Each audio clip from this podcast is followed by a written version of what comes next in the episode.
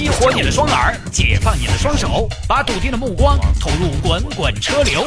微言大义，换种方式用听觉纵横网络江湖。给我一个槽点，我可以吐槽整个地球仪。以下内容仅代表主持人个人观点，与本台立场无关。来喽！欢迎各位来到今天的微言大义，要继续跟您分享网络上一些热门的、有意思的小新闻。好了，有时候下班不是那么的凑巧，听不到微言大义的直播要怎么办呢？各位可以在第二天早上锁定到城市之音 FM 一零二点六，城市早上好，七点到八点啊会进行重播，重播内容就是头一天的节目，周末两天是没有的。来，我们来看这个吧。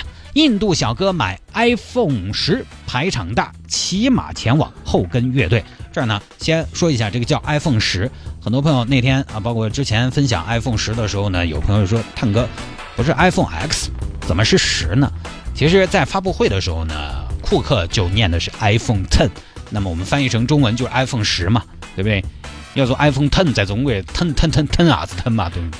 它那个 X 应该是罗马字母里面的十的意思。iPhone 十啊，十周年版，印度小哥买 iPhone Ten，排场大，骑马前往，后边跟着乐队，你这送病啊！这是，你看人家的人生多么的精彩，多么的浮夸。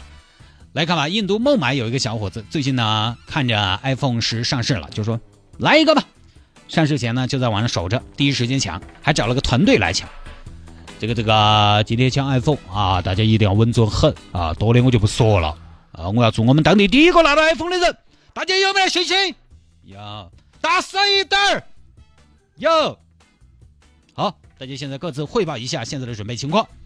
一号机器 stand by，二号 stand by，三号已经准备就绪。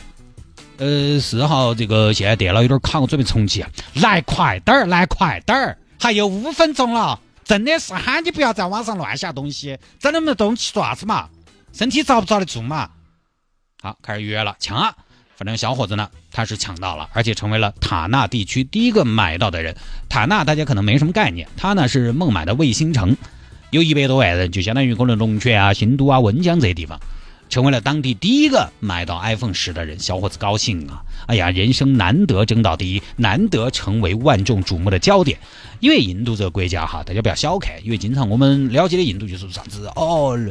呃，又是一个有的时候又很色情啊，这个女性在那边不安全，又很脏啊，等等这样的消息。其实你不要小看印度，觉得它就是穷、脏、乱。所以呢，好像你过去也很容易显得拔尖，不是这样的。印度这个国家两极分化很严重，凶的又凶得很，穷的又连厕所都没得，对不对？我嫁给了一个家里面没有厕所的男人，我的命好苦啊！所以呢，你要去印度当个中产没有问题，但是你要当顶尖。还真的不容易。现在其实好多跨国企业的 CEO 都是印度人，谷歌 CEO 不好意思，印度的；百事可乐的 CEO 印度的；Adobe 那个 CEO，诺基亚的 CEO 都是印度的。之前哈佛商学院的院长都是印度的。就什么呢？穷人多，精英也多，所以这么一个国家人口众多，竞争也大，要想出人头地其实很难的。大部分的人都是普通老百姓啊。有人说想抢个头版头条都很难的，好不容易有这么一个露脸的机会，我得把握住了，对不对？我抢到了我们当地的第一台 iPhone 十，那么肯定有媒体来采访我呀，对不对？我要精心的准备一番。说到这个抢头版头条，我们当年有个大学同学，我给大家查出去扒一下啊，他就上过头版头条，而且是超级大版面。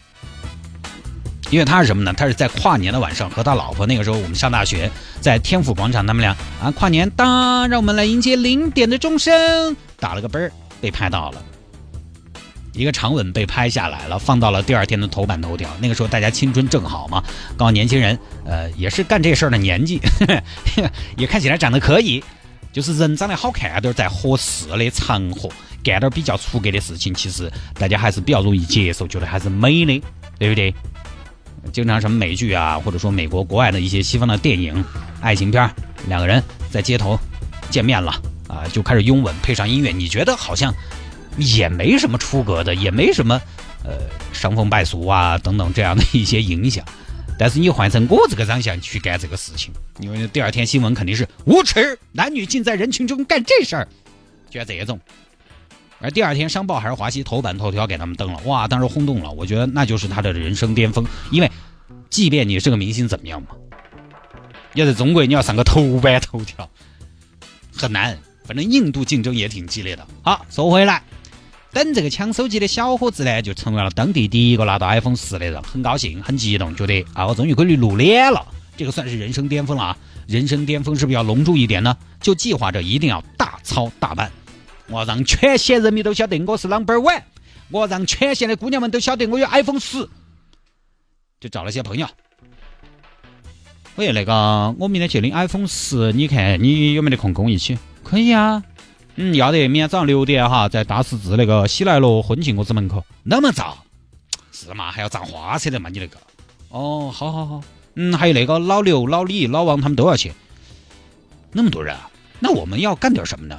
哎，你就跟他走嘛，然后我到时候有个标语牌啊，你们几个一人举一个标语牌举什么呀？标语这个东西不能乱举啊，什么内容？哎，你放心，我就写的我爱 iPhone 十，然后约了三五好友，租了一匹马。哼，老板儿，你这有啥子码呢？我这有四十二码、四十三码、四十五码啊。我这有赤兔、有迪卢、有汗血宝马都有。那你给我个建议，我也不知道选什么码比较好。你一般啥子用途嘛？送兵马还是迎亲嘛？都不是，我去领 iPhone 十。啥子颜色的版本嘛？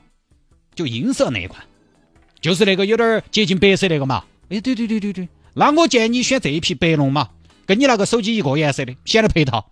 嗯，可以可以可以，哎，那能不能帮忙装饰一下？可以，我们这马鞍马饰都给你准备好的啊，凳子那些都有啊，上面给你整点民族特色的那种配饰嘛啊，整了一匹马，视觉上就很冲击了吧？那还不够，我还应该在听觉上吸引大家注意。比如说，你们小区楼底下什么一个新店开业，找的阿姨什么的在那敲锣打鼓，就是听觉上吸引大家注意。有的时候其实眼睛不一定一眼就看到了，而声音循声而来。找了个乐队，找了个司仪，这个这个啊，你们有没有演出经验啊？有，隔壁老张头是我们做的，对面王大爷走也是我们做的。那喜庆点的你们能做吗？也可以，节奏提高到两倍就好了。行行行，租了个马匹，找了支乐队彩排。这个这样啊，明天我先走。第二方阵是举牌牌的啊，几个朋友我过了关系。第二方阵呢，跟我要保持两米以上的距离，因为这个马屁股后面不能站人啊，要抓你们。然后第三方阵就是老谢你们的乐队啊，明天大家都穿礼服，你们那些啥子格子衬衣那些东西就不要来了。明天早上六点出门，大家把饭吃饱，声音整大一点，然后第二天呢，小伙子就出门了。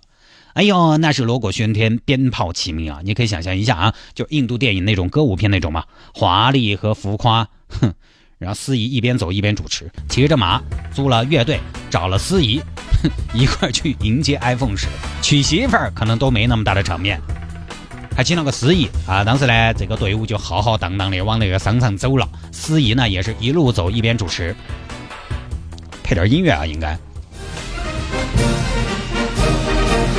同学们，看呐！现在朝我们走过来的是家住龙泉大面镇的邦家，他正迈着整齐的步伐，雄赳赳、气昂昂地走向商场。邦家今年只有二十一岁，却成为了我县第一台 iPhone 十的拥有者，也是我县历史上年纪最小的 iPhone 十拥有者。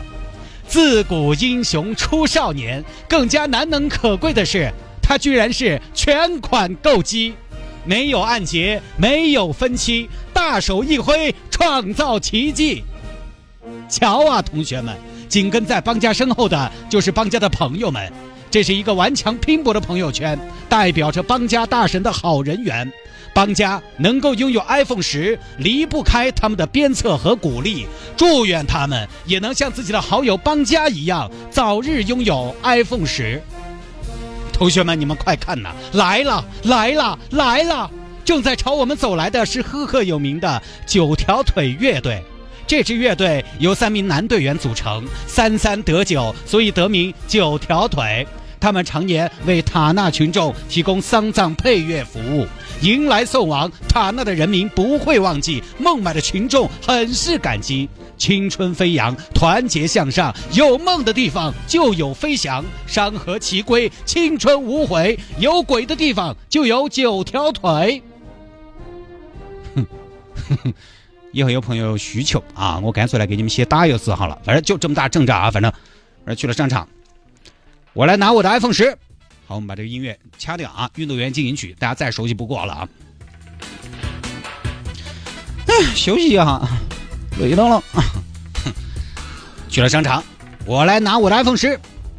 恭喜你，邦家先生，您成为了我们塔纳第一个拥有 iPhone 十的人。然后呢，拿到手机都已经晚上了，哟，敲锣打鼓，打道回府，一路举着自己的 iPhone 十。又开始了，我又要把这个音乐贴一遍啊！四一又要出来了，又得配上那个音乐了。看，它来了，iPhone 十来了，银色的机身彰显着它的纯洁和高贵，全面屏的设计炫耀着它的科幻和前卫。而我们的英雄邦家在 iPhone 十的映衬下，显得更加的精神饱满，英姿勃发。听啊听啊！同学们听啊，第一个电话打进来了，它的铃声是多么的大声，多么的悦耳啊！也不知道路上有没有其他用户抗议啊？喊呀，我爱华为，我爱华为，我爱华为。反正整个大概呢就是这样的啊。我中间有一些夸张，但是呢，骑马啊，包括请乐队啊，举标语啊是事实。网上这个呢都是有图片的，大家也可以查一下。当然，我看到这个新闻，我觉得也是。看得我目瞪口呆，我说至于吗？不过呢，这个说实话，文化不一样啊。我看有网友说，人家这个行为很低俗，这个其实就有点拿你的想法去衡量人家的文化，对不对？印度人干什么需要我们中国人去说他对不对嘛？不需要，对不对？我们是建立在我们的文化基础之上的。